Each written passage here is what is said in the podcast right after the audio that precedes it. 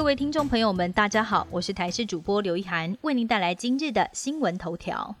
公费流感疫苗开打，到目前为止，疫苗所引起的不良反应已经造成了五十一起。根据机关署的统计，我国的公费流感疫苗已经打掉了四百零九点七万剂，其中有五十一例通报为不良反应，当中的十二例属于严重不良反应，而头晕、发烧等轻微症状则是三十九件。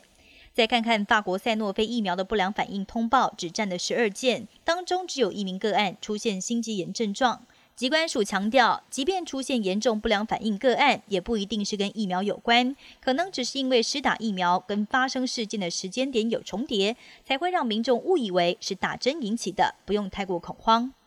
不少民众期待好久的台湾博流旅游泡泡宣告破灭。指挥中心经历三次开会讨论之后，做出了结论，确定要暂缓实施。主要就是因为博流的医疗量能比较少，只有一家医院。为了确保防疫，博流高层寄出了非常严格的检疫措施。我们的旅行团过去必须要居家检疫七天，再加上前后都要裁剪。指挥中心评估后认为，这样的旅游方式实在有难度，因此恐怕今年都不太有机会实施。很多人习惯在车内放精油，让车内保持香气，但是千万要当心了。艺人黄登辉的老婆在脸书透露，他在自家大约两百多万的轿车的冷气孔放上了精油，没有想到内装严重损毁，按键变成一块一块斑驳。事后打电话询问原因，才知道原来是因为环保涂料材质，要是精油不小心翻倒了就会腐蚀，报价维修费用最高要一万五千元。疫情在欧洲卷土重来，法国成了世界第七个确诊病例突破一百万大关的国家。法国总理马克宏更宣布，已经实施的宵禁措施，在未来有可能会再次加强。而斯洛维尼亚的外交部长现在也确诊，但是确诊前却先造访了爱沙尼亚、立陶宛跟拉脱维亚，也被质疑是带着病毒到处跑跑造。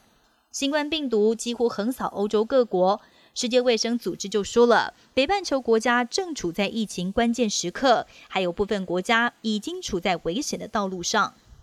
泰国反政府、反王室的街头示威还没落幕。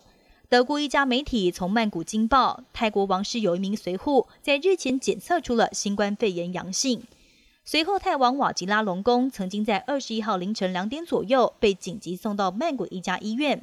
但是泰国王室目前并没有证实这项报道。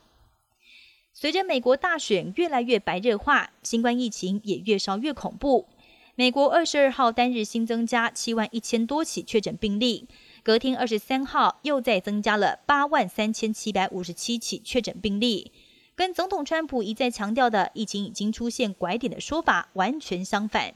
防疫专家佛气就呼吁，是该下达强制戴口罩令的时候。其他学者专家也呼吁，如果大家都戴起口罩，确诊跟死亡率将可以大幅降低。但川普跟川粉们恐怕是听不进去。本节新闻由台视新闻制作，感谢您的收听。更多内容请锁定台视各界新闻与台视新闻 YouTube 频道。